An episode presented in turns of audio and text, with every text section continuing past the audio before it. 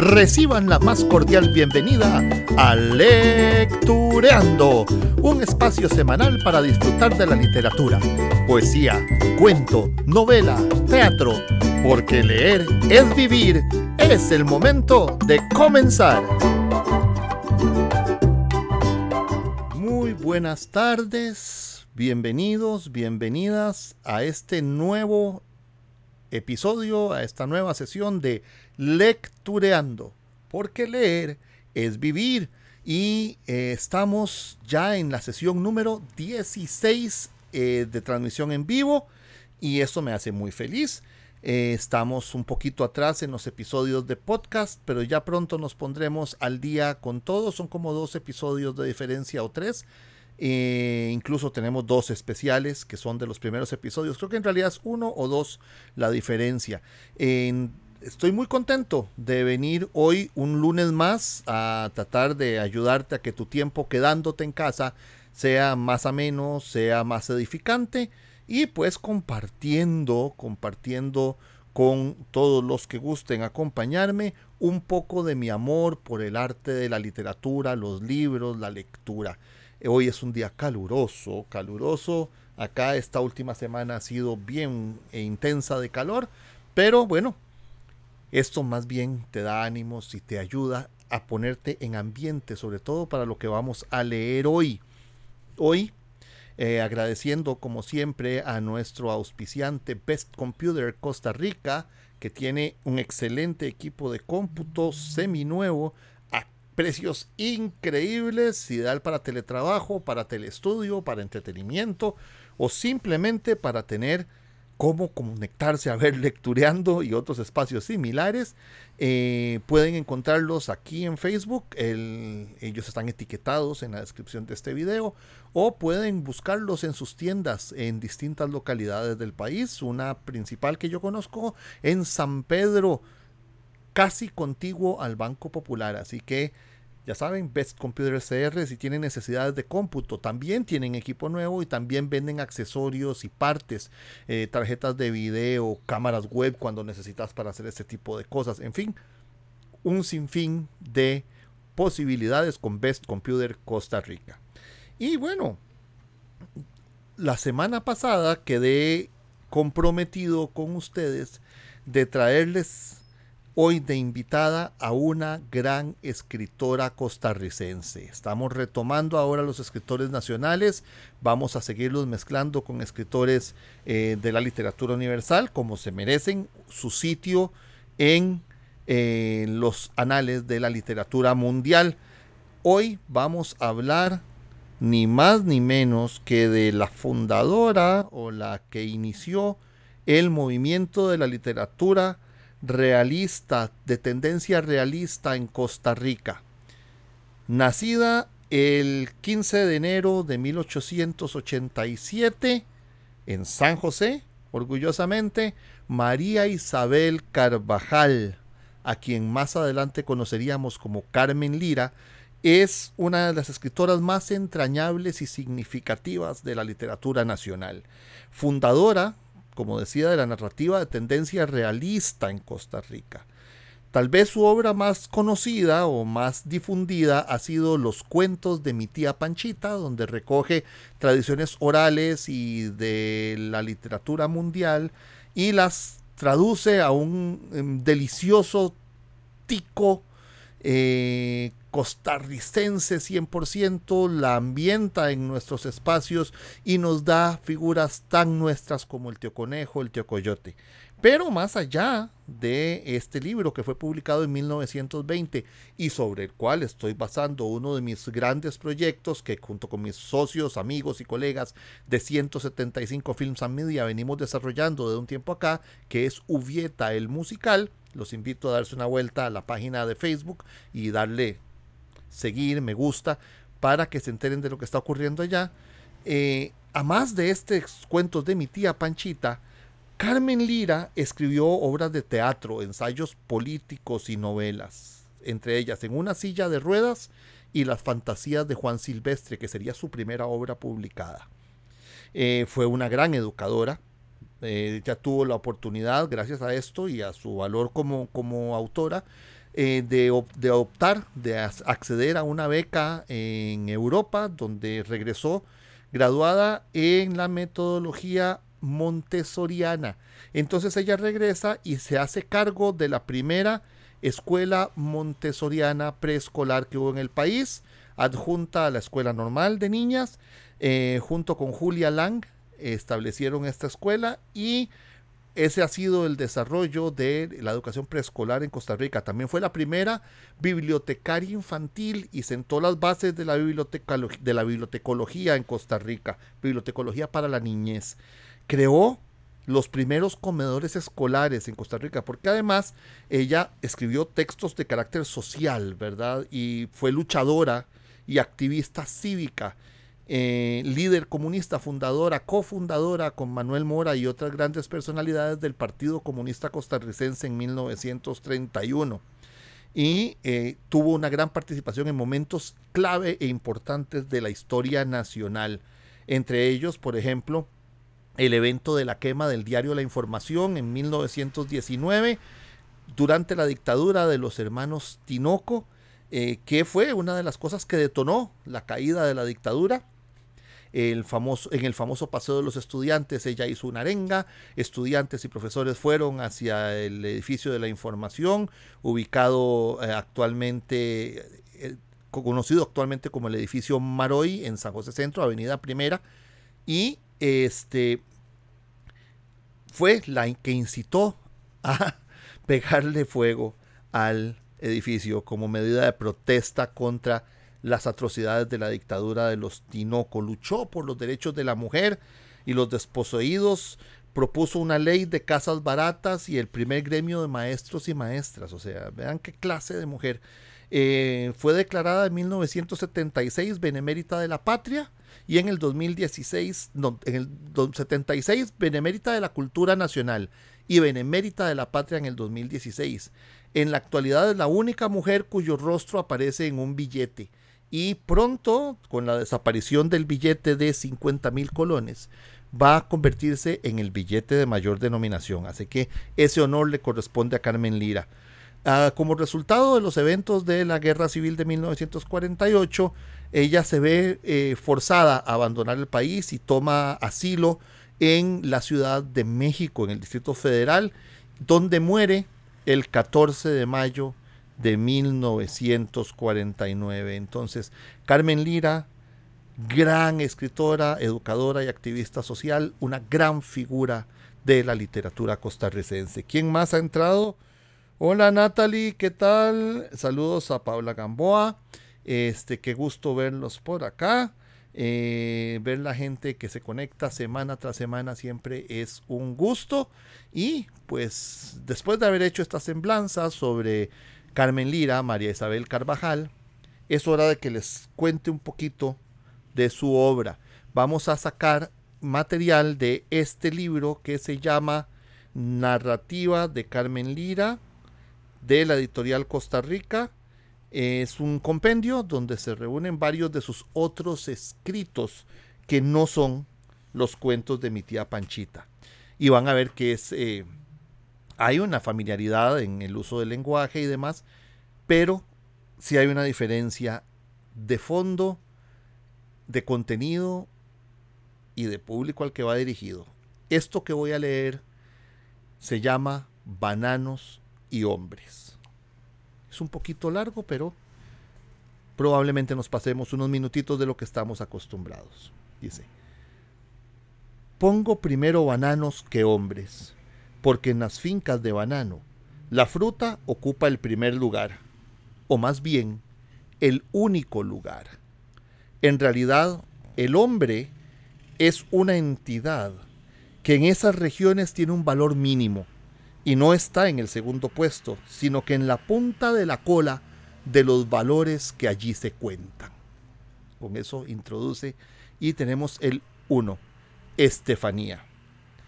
En la playa interminable y desierta que va desde la barra del Tortuguero a la del Colorado, encontramos la luz, la cruz de madera tosca, pintada de negro en alguna ocasión, ya desteñida y casi toda a lo largo de los brazos un nombre y tal vez la primera letra del apellido, dentro de poco completamente ilegible. Estefanía R. Quizá Rojas, quizá Ramírez o Ramos. Muchas millas se había recorrido sin encontrar nada que rompiera la monotonía del paisaje. Mar y cielo a la derecha, la arena de la playa al frente y a la izquierda la vegetación de icacos, almendros y cocoteros. Caía la tarde dentro de aquella soledad inmensa. De pronto, la cruz negruzca enclavada en la arena, los brazos tendidos frente a la inmensidad azul. El mar la había llevado hasta allí. Estefanía R. ¿Cómo habría sido la mujer que llevó este nombre?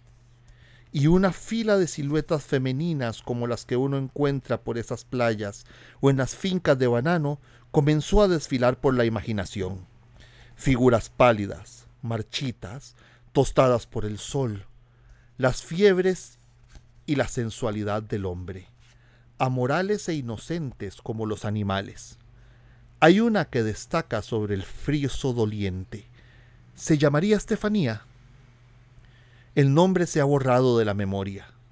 Un triángulo oscuro el rostro entre el alboroto del cabello, la esclerótica y los dientes muy blancos, los pies desnudos, fuertes y sarmentosos, los brazos muy largos. ¿Cómo llegó a las fincas de bananos de las Vegas del Reventazón y del París Mina? La vida la trajo rodando desde el Guanacaste Creo que en Santa Cruz, el juez que más tarde llegó a ser honorable magistrado de la Corte Suprema de Justicia, le hizo un chiquillo, cuando ella apenas entraba en la adolescencia. Por supuesto que después el estimable caballero ni se acordaba de la insignificante aventura. Ella dejó al hijo en la primera casa propicia y comenzó a rodar. Luego otro, ella ni recordaba bien el nombre, la dejó embarazada y siguió rodando. Nació una niña. Era como esos pedazos de palo que van en la corriente de los ríos. La vida la depositó con todo y chiquilla en una finca de bananos en la región del Atlántico. Y así siguió de finca en finca, hoy con uno, mañana con otro, si hasta con un chino dueño de un comisariato tuvo que ver la pobre, y la chiquilla siempre pegada de ella como un hongo de una rama desgajada. En una ocasión se metió a vivir con un hondureño y se fue con él a una finca en donde solo admitían hombres solos. La muchacha era la única mujer que allí había. Una noche se convinieron los peones y asaltaron la casa del hondureño para quitarle la mujer lo apuñalaron e hicieron lo que Gana les dio con ella. No se sabe cómo no, no salieron de la chiquita, que entonces tendría unos tres años. En la finca en donde la conocí de cocinera, era fiel al hijo del dueño, como un perro. El mozo era bello y amable, y por él se habría dejado ella matar. Venía el muchacho cada mes a la hacienda a inspeccionar el estado de los cultivos, y a la muchacha estas visitas la hacían tan dichosa como a una santa las de un ángel que bajara de los cielos. Por él aguantaba que el administrador de la finca en sus borracheras la pateara lo mismo que a su hija y a su perrito. Y por él no permitía que se perdiera un cinco en el comisariato, ni que se extraviara un huevo, ni se llevaran un palo de leña.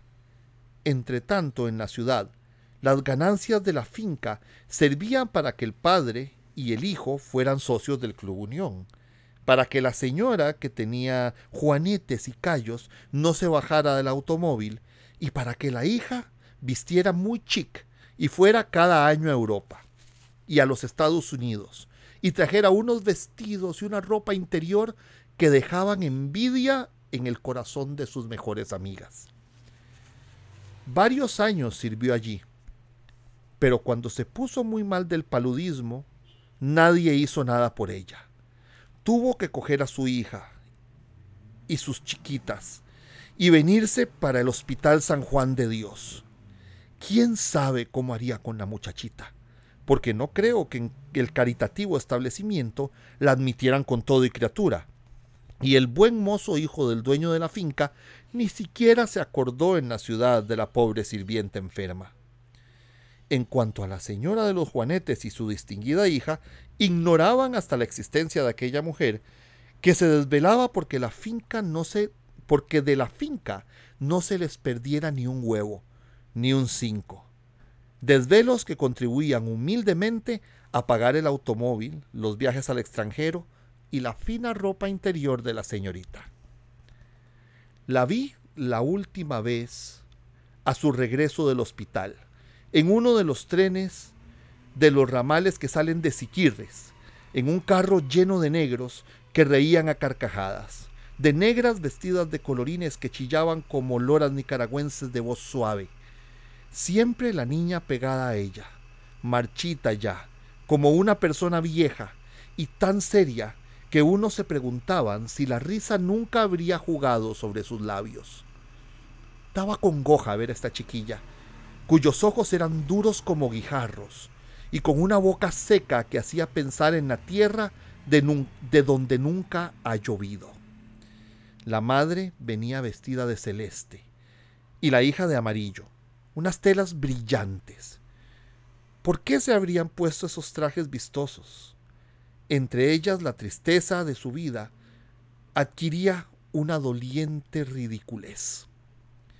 ¿Quién hubiera dicho que esta mujer apenas si habría cumplido los 25 años. Estaba tan flaca que parecía que se estaba chupando los carrillos. En la piel de un negro verdoso, la esclerótica brillaba con un amarillento siniestro, y en los pómulos y en las clavículas y en los codos ya los huesos rompían el pellejo. Al hablar, hacía una mueca que dejaba al descubierto las encías descoloridas, de las cuales la debilidad había arrancado aquellos sus dientes tan blancos y tan bonitos, con la misma indiferencia con que una mano deshoja una margarita.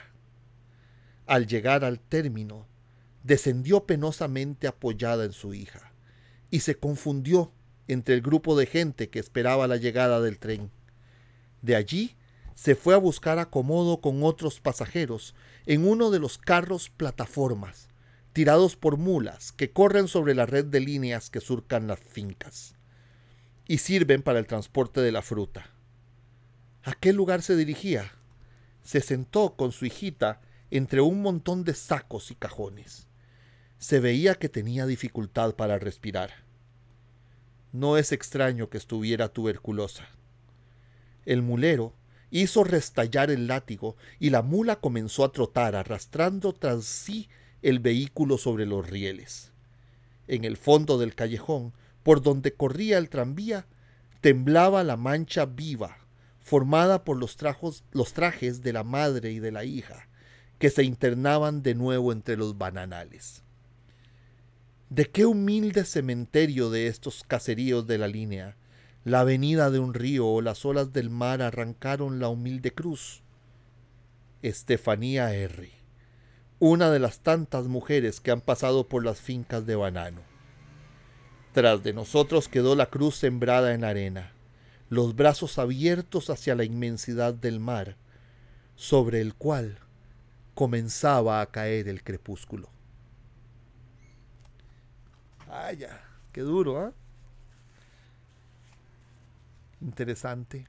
Es otra narrativa, no es para nada eh, el Ubieta o el tonto de las adivinanzas o ninguno de estos cuentitos casi inocentes, casi ingenuos, sino que es la dureza social de una realidad que se vivía y se vive aún en ciertas zonas del país. Entonces, eh, vamos a continuar. Sigue el 2. Dice, Nochebuena. Hace tres días llueve sin cesar. El nivel del reventazón sube y sube. La víspera ha llegado a la finca la orden de corta. Mil racimos slight heavy full. Todavía oscuros se han levantado los peones. En la lejanía, el mugido de la barra de Parismina, y en torno a los ranchos el rumor del aguacero, sobre los bananales.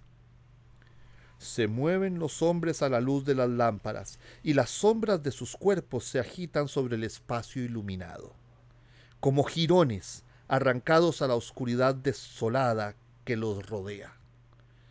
Las mujeres se han levantado a preparar el desayuno. Los hombres se toman a prisa su burra de arroz y de frijoles que bajan con café. Ya el agua del río comienza a lamer con taimada indiferencia el umbral de los ranchos.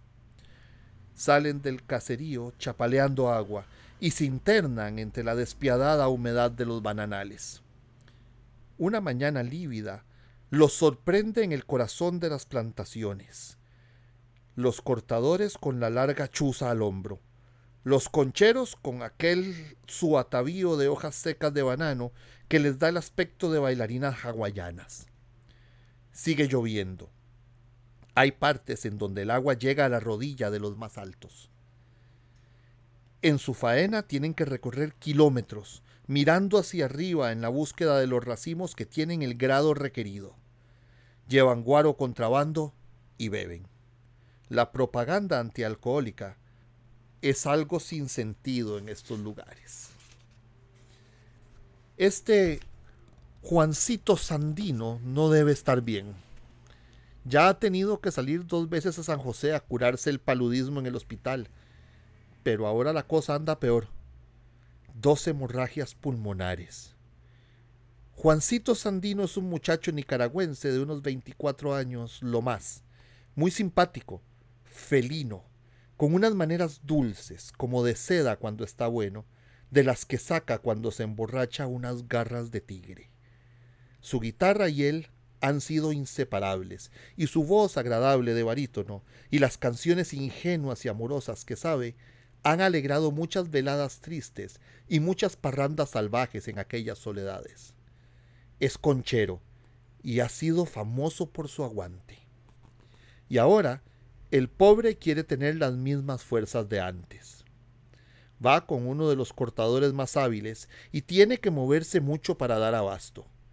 Da pena verlo con su cara febril bajo el viejo sombrero de fieltro que chorrea agua.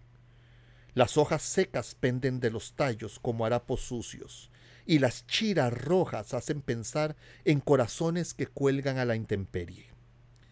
Van y vienen los cortadores y los concheros, caen los tallos y el racimo es recibido con todo mimo y depositado con el mayor cuidado en ordenados montones a lo largo de la línea del tranvía, en los mejores sitios. Los peones que no tienen guaro y están sedientos se inclinan a la pasada y beben en los charcos. ¡Qué cuento de parásitos intestinales! Da risa pensar en el ministro de Salubridad Pública que anda en un congreso de cuestiones de higiene que se celebra en los Estados Unidos. A saber si muchos de los señores que asisten a dicho congreso tienen acciones de la United Banana Company. ¿Qué puede importar el trabajo de los accionistas? Lo que importa es que cuando haya demanda haya fruta y que suban las acciones. Llega el turno de los carreros. Sigue lloviendo. Bueno, cuando llegue la noche, será Nochebuena.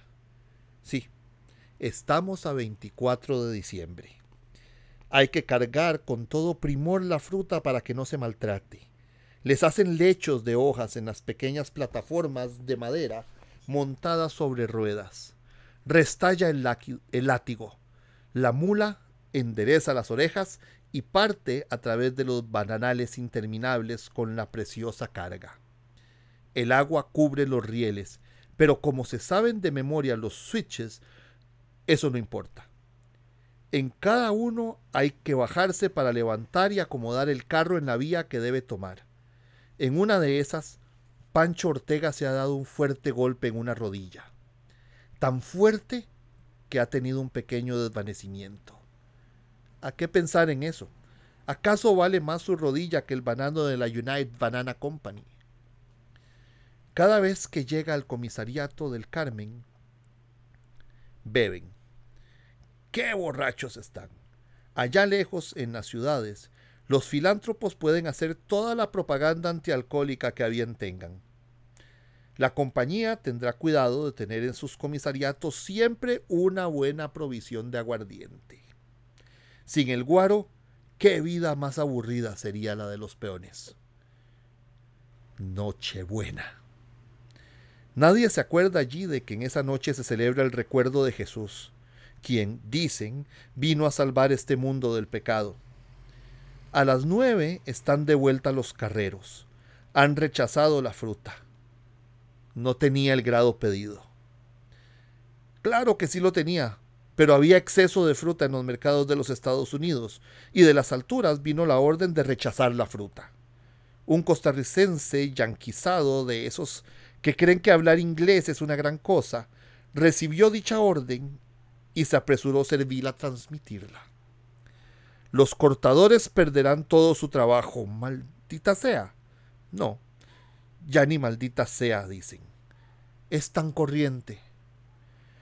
Los bananos pierden toda su importancia y allí quedan tirados en la oscuridad, bajo el agua que sigue cayendo. En el rancho de Pedro Montiel han preparado unos tamales. Ahora el río ha subido tanto que corre sobre el piso de los ranchos. Los convidados se han acomodado en las camas, en la mesa, en todo cuanto está elevado. Han improvisado puentes para llegar hasta el fogón en donde hierve una olla de tamales. Juancito Sandino se ha encaramado con su guitarra sobre la única mesa. Ya no puede cantar, pero acompaña a Zapata.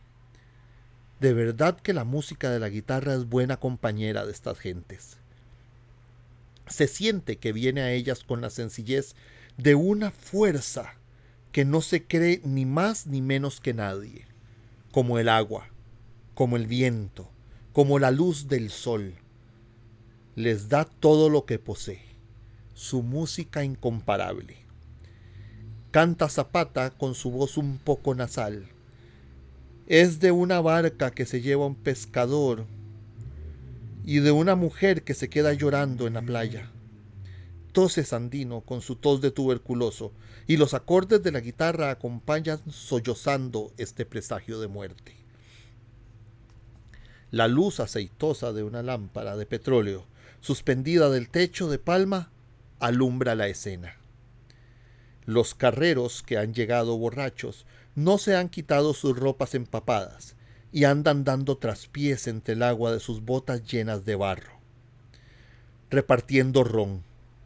Julio Martínez va a poner un disco en la vitrola. Las vitrolas y las aspirinas. No hay rincón del mundo donde no hayan llegado.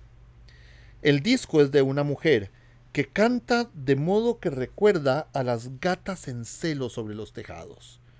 Dan ganas de coger a patadas el admirable invento y tirarlo al río.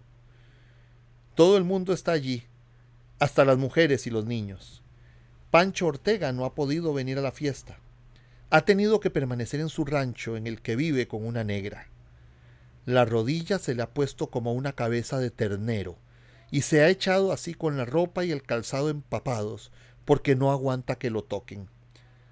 A ratos brama del dolor. Lo que han hecho la negra y él es ponerse a beber ron. Bajo la cama se desliza en silencio el agua del río. Y no deja de llover. El reventazón corre entre la noche como con una quietud aterradora. Nochebuena. Los altos empleados de la United Banana Company, que viven en Limón, en lo que llaman la zona, también celebran su Nochebuena. Han adornado sus casas confortables con graciosas coronas de murciélago.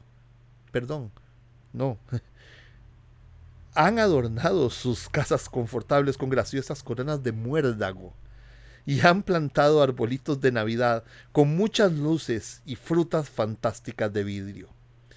Para toda la gente bien de Limón, los machos han preparado una fiesta en el Amusement Hall el que ha recibido y transmitido la orden del rechazo de la fruta es buen hombre, un padre de sus hijos que mira con indiferencia los cuernos que con los machitos le pone su mujer. ha jugado y cantado con sus niños en torno al arbolito resplandeciente y más tarde se ha emborrachado con los amigos y amigos de su mujer en el amusement hall. Es en casa de un diputado de los que se empeñaron en que pasaran los contratos bananeros tal como lo deseaba la United Banana Company, contratos que casi han dejado el destino de Costa Rica en manos de esa compañía. Dicen que le dieron unos pocos miles de colones como premio a su adhesión a la compañía frutera. Está recién casado, solo un niño tiene. Con parte del dinero que así se ganó, ha comprado para su hijo un automóvil de juguete en el que cabe la criatura. Trenes, bolas y no sé cuántas chucherías más. Y para su mujer, un pendentif con un brillante y una refrigeradora. Además, ha plantado también su arbolito de Navidad ante el cual se ha extasiado con su mujer y su hijo. Ambos cónyuges han invitado a sus respectivas familias y amigos. Han tenido chompipe relleno, champán, tamales, etc. A medianoche, el niño se ha despertado y se ha puesto a jugar con sus regalos y al padre y a la madre se les han salido las lágrimas de emoción al contemplar el fruto de su amor encantado con aquellos juguetes comprados con el dinero que la United Banana Company diera como premio a su venalidad.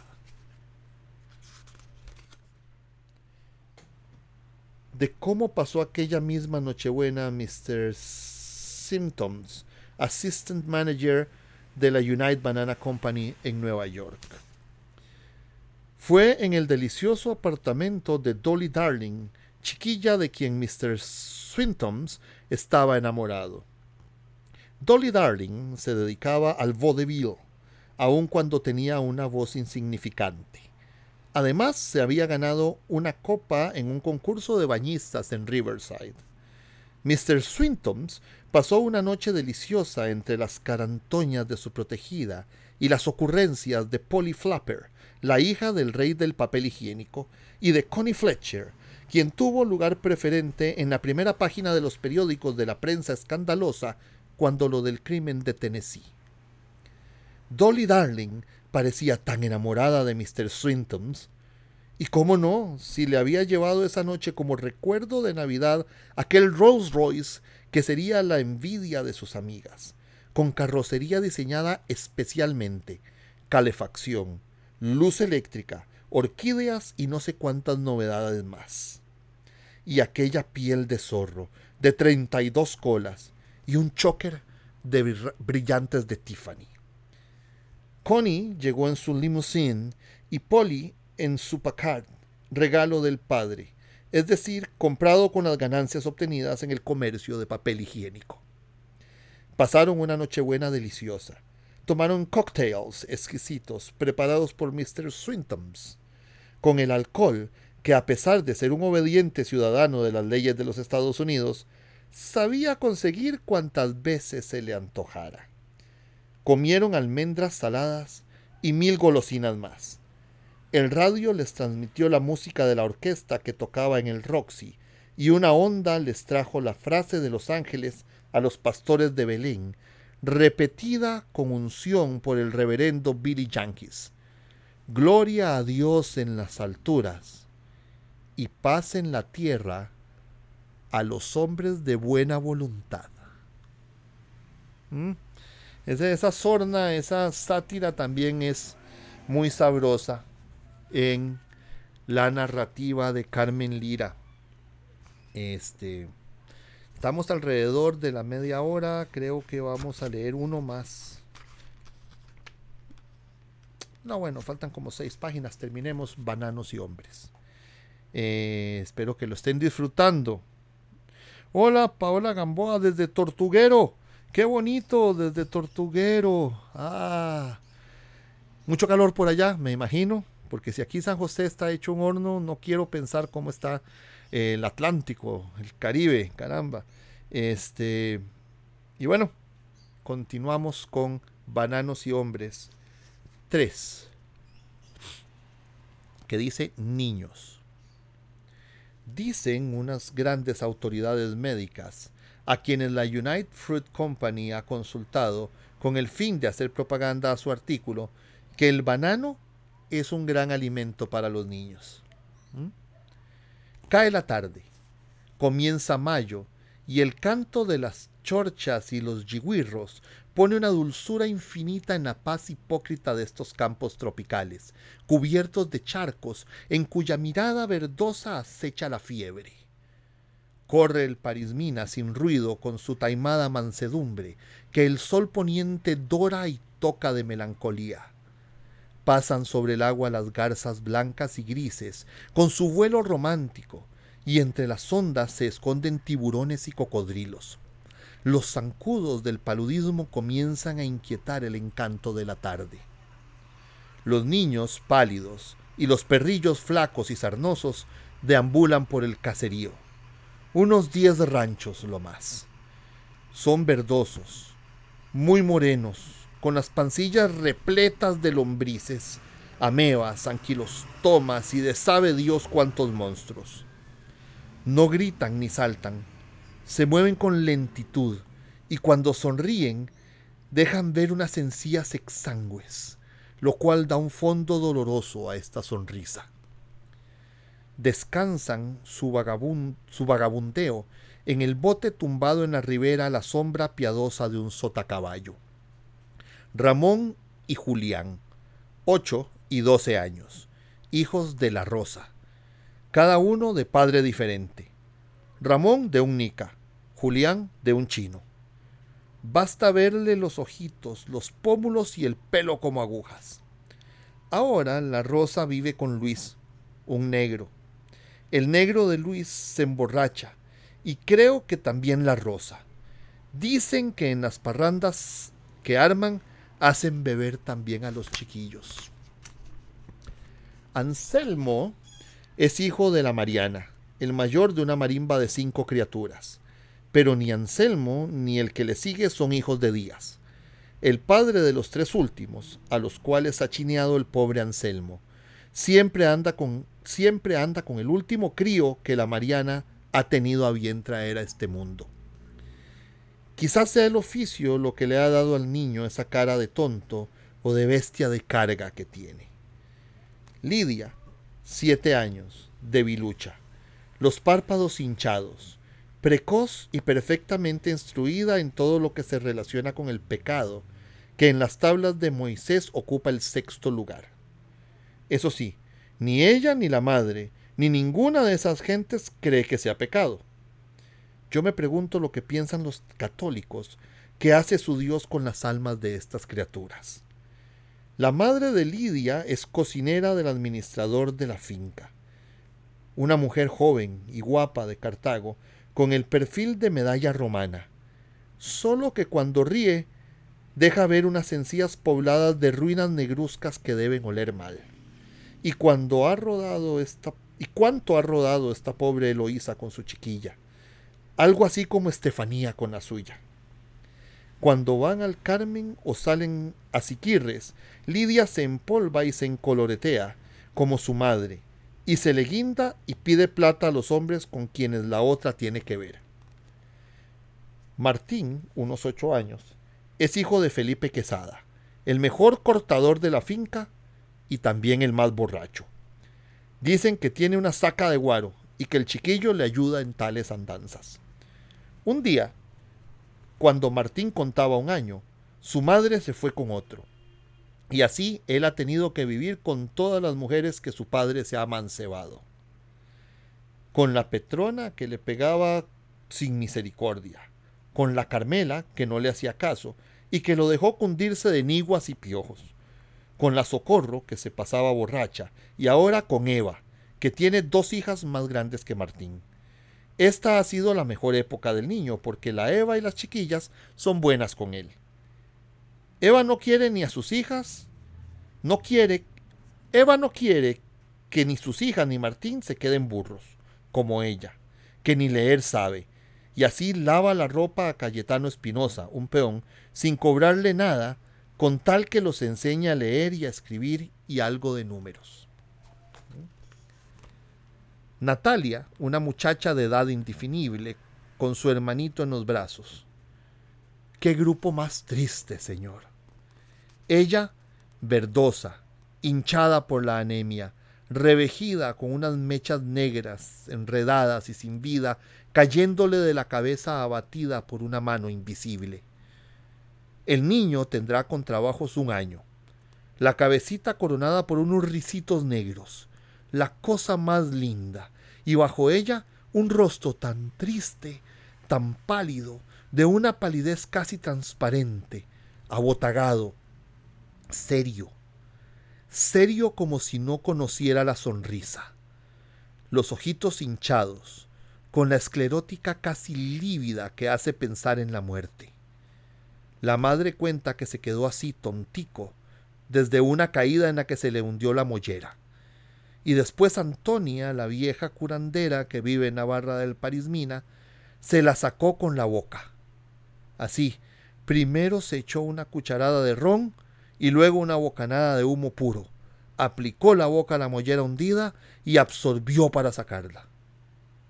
En Gracia, la madre de Natalia, quiere que la muchachita y otros dos niños suyos aprendan a leer con Cayetano. Pero no va a poder, pues se van a construir un rancho a unos seis o siete kilómetros de ahí. Hay que labrar montaña para sembrar más banano, y los chiquillos se tendrán que quedar animales como ella que no sabe ni una letra.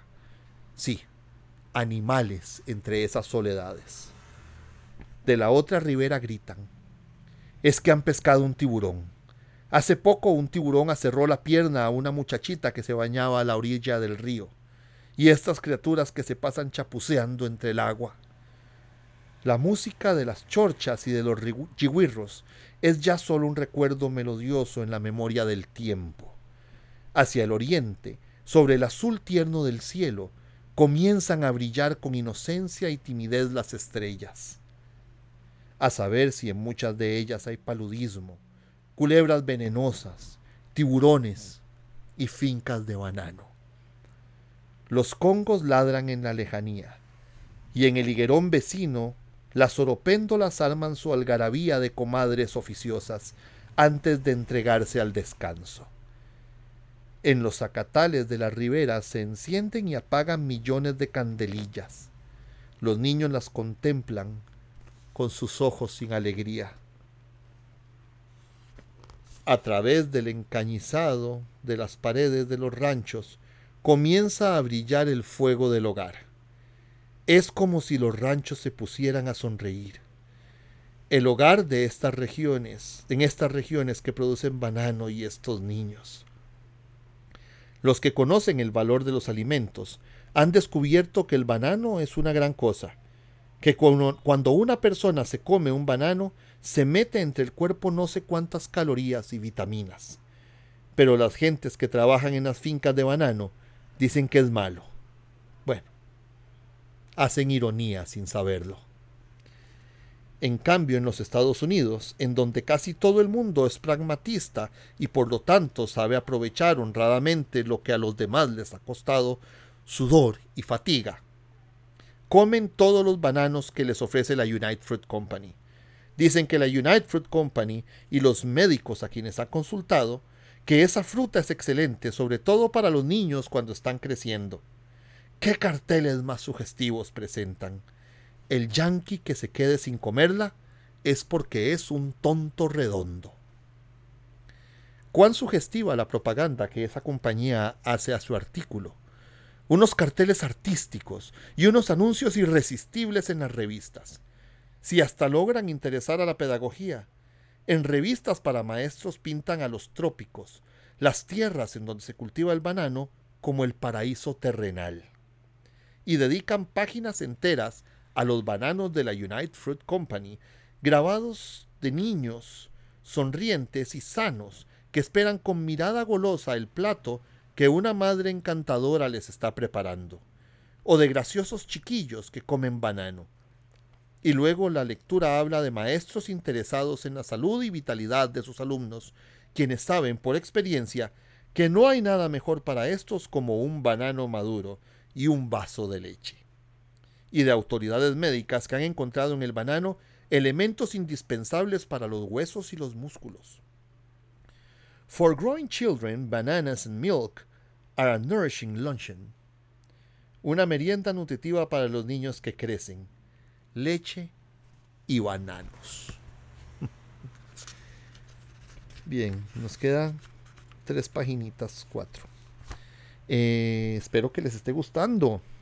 Hola Ana Jiménez desde Tampa, Florida. Qué gusto, qué gusto que nos están oyendo por allá. Muchas gracias por acompañarnos. 4. Río arriba. En las zonas bananeras tiene más valor un racimo de banano que un hombre.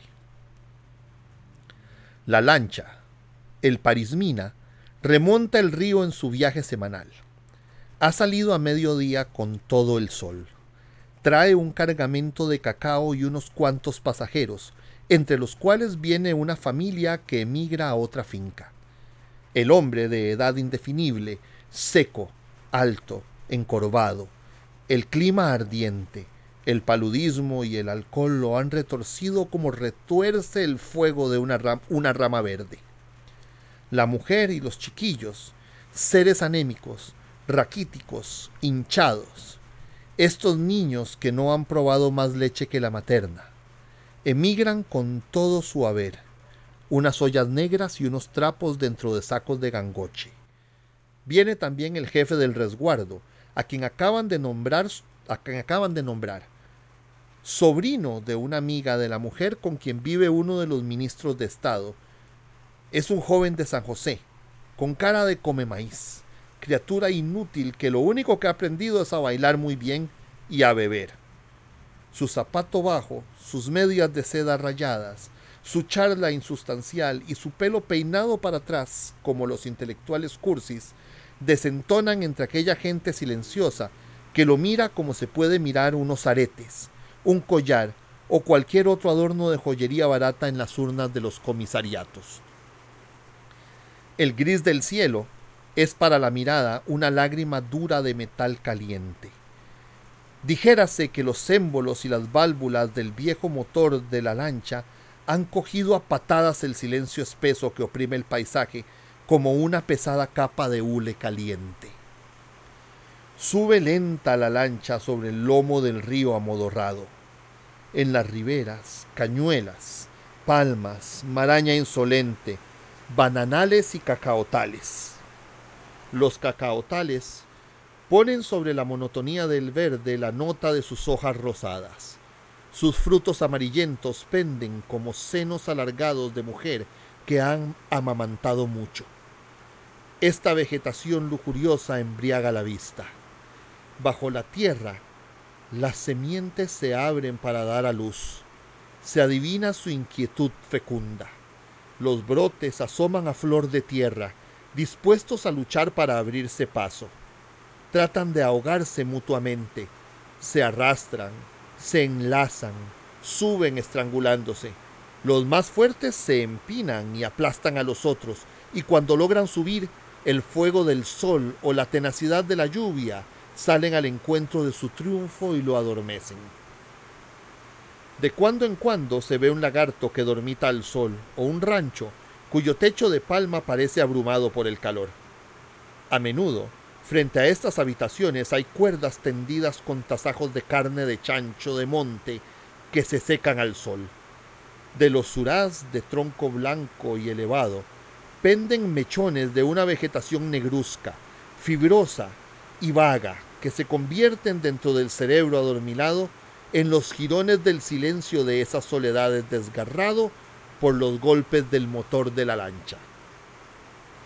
El Parismina es una lancha vieja que anda con las entrañas al aire. Las entrañas son este motor viejo de cinco caballos que produce un ruido infernal, de piezas cubiertas de un húmedo siniestro y cuyos movimientos hacen temblar la carne de los pasajeros. Las mejillas sonrosadas del jefe del resguardo se agitan de un modo que da risa. Debajo del motor se asoman las costillas negruzcas de la embarcación entre un agua verdosa. El piloto, que es un negro, y el maquinista hacen juego con este motor viejo. cuyo brillo y vanidad han quedado perdidos en las aguas del reventazón y de los caños.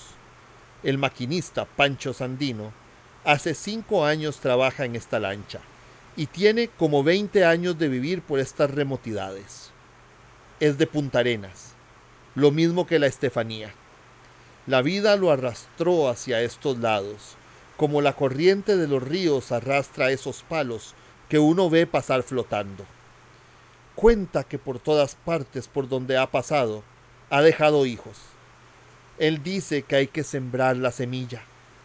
Viene sentado en el piso de la embarcación. Junto al motor, fuma y fuma en su pipa negra y tosca. Casi no quita la vista del motor. Con los ojos cerrados, podría decir el lugar de cada tornillo, llave, cilindro, tuerca.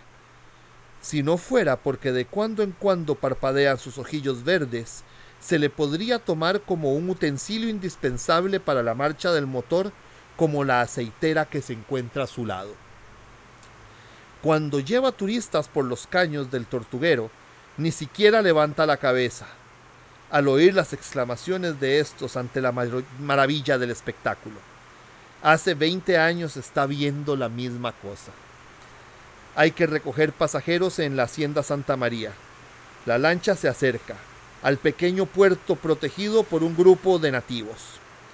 Se embarcan. Un preso custodiado por dos guardias. Unas mujeres jóvenes con paludismo y sífilis que van para el Hospital San Juan de Dios en San José. Y un hombre que lleva el mismo rumbo acompañado por una mujer menuda con cara de hormiga. Este hombre se ha golpeado terriblemente el pecho y una pierna al cargar bananos en un lanchón de la finca. Casi no puede respirar ni enderezarse y tiene la pierna terriblemente hinchada y amoratada. Cuando se golpeó, nadie le hizo caso. Precisaba cargar la fruta y después el dueño de la finca no tuvo tiempo de ocuparse del asunto. ¿Acaso los hombres enfermos cuentan en las fincas de banano? El Hospital San Juan de Dios en San José es un desaguadero de toda esta gente palúdica, tuberculosa y sifilítica que sale de las fincas en donde se produce el banano que es, según los yankees al servicio de la United Fruit Company, versados en dietética, una nutritiva golosina. En el hospital la hermanita de la caridad encargada de las enfermedades venéreas inyectará salvarzán a las pobres muchachas de piernas llagadas que entran en embarcación. Y a la Virgen del Señor les echará en cara su liviandad. Al ver la mueca de dolor de las míseras al sentir la aguja hipodérmica introducirse con piadosa saña en la carne pecadora. Eso sí, no las curará los domingos ni días de fiesta religiosa por tratarse de enfermedades relacionadas con el pecado. 5. Y final. El peón que parecía un santo. ¿Mm? Un día llegó a la finca Santa María Ignacio Parrales, un peón oriundo del Guanacaste. Unos 35 años lo más.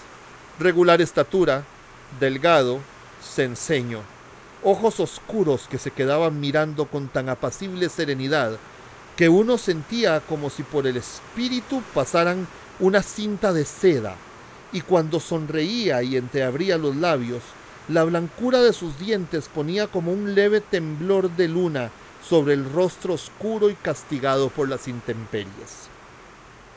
De todo sabía y entendía. Era excelente cortador, excelente conchero y excelente mulero. Sabía construir ranchos y botes. Pocos días después de llegado a la finca, comenzó a enseñar a los niños de los peones y de los dueños a leer y escribir. A unos y otros les narraba cuentos. Les enseñaba a fabricar trampas para coger pájaros y bestezuelas de los bosques y les traía de sus excursiones chanchitos de monte recién nacidos. Cogía los avisperos y panales así nomás, sin tomar precauciones, y los insectos nada le hacían. Contaban que dormía a las culebras, y varias veces llegó a la finca con una coral arrollada en el brazo. Y decían también que tenía secretos para dormir a los mordidos por serpientes venenosas. Todo el mundo en la finca lo quería y le tenía confianza, y en los cinco meses que pasó allí, nadie lo vio borracho ni pelear con ninguno. Pero un día llegaron los guardas y lo hicieron preso. Este era el fulano que hacía cinco meses degollara a la gente de policía de San Alberto. Parece que primero le dio un golpe en la cabeza para atarantarlo, y enseguida, con todo cuidado, y como siguiendo una línea trazada de antemano, le cortó el pescuezo. Bien es verdad que este agente de policía de San Alberto era una buena pieza. Ganaba un sueldito cualquiera, pero hubo meses que le salió por 800 colones. Para todo se necesita maña. Se tenía un negro a quien llamaban el criador, que le servía de trampa en los días de pago. En cuanto los peones comenzaban a tomar, les echaba al criador para que les buscara camorra, y apenas los otros le hacían frente, los llevaba al cepo, porque ha de saberse que aun cuando los cepos son prohibidos por la ley, todavía se usan en los pobladores de estas regiones bananeras, del que podían salir pagando una multa. Con estas multitas se ayudaba el agente de policía, a quien con tanto primor degollara aquel peón con cara de santo que se embarcó en el Parismina, al mismo tiempo que las dos pobres muchachas palúdicas y sifilíticas, y el hombre golpeado en el pecho por un lanchón al cargar bananos. Y eso es Bananos y Hombres de Carmen Lira. Interesante la mención a Tortuguero, ¿verdad, Paola? Se hablaron de los caños del Portuguero. Anamora, saludos. Sarali, hola. Eh, qué bien que estabas por aquí. Guillermo Bolaños, desde Heredia, un saludo cordial. Eh, muchas gracias por haberse conectado a este lectureando de hoy con escritos de esta sensacional escritora nacional Carmen Lira. Tiene más, mucho más sus propios cuentos de la tía Panchita, léanlos, léanlos. Juan Silvestre en una silla de ruedas. Todo eso son obras magníficas de nuestra literatura, una gran escritora, una gran mujer, una gran educadora. Este, no más. Este ha sido su lectureando de esta semana. Los invitamos a seguirnos, a mantenerse conectados y atentos a todo lo que les traemos lunes a lunes. Recuerden que también pueden escucharnos en versión solo audio, en podcast, en Spotify, en Apple Podcasts, Google Podcasts, en Anchor FM y en muchas otras plataformas. Asimismo, quiero recordarles que existe el sistema de Patreon para que usted pueda apoyar este proyecto. Eh, se puede suscribir a alguna de las categorías, hay una especial de Lectureando eh, y tener premios y recompensas por su apoyo. Así que los invito a patreon.com barra inclinada Amaral Sánchez CR, como aparece en la descripción de este episodio, y contribuir con la continuidad de este espacio. Sin más, los dejo por, ahora, invitándolos a que nos encontremos, porque leer es vivir, el próximo lunes en un nuevo Lectureando. Muchas gracias por acompañarnos en otro Lectureando. Si lo disfrutó, síganos y deje sus comentarios. Recuerde buscarnos en nuestra página en Facebook, Amaral Sánchez CR, o en Instagram, arroba Amasan1970. Porque leer es vivir, los esperamos en el próximo Lectureando con Amaral Sánchez.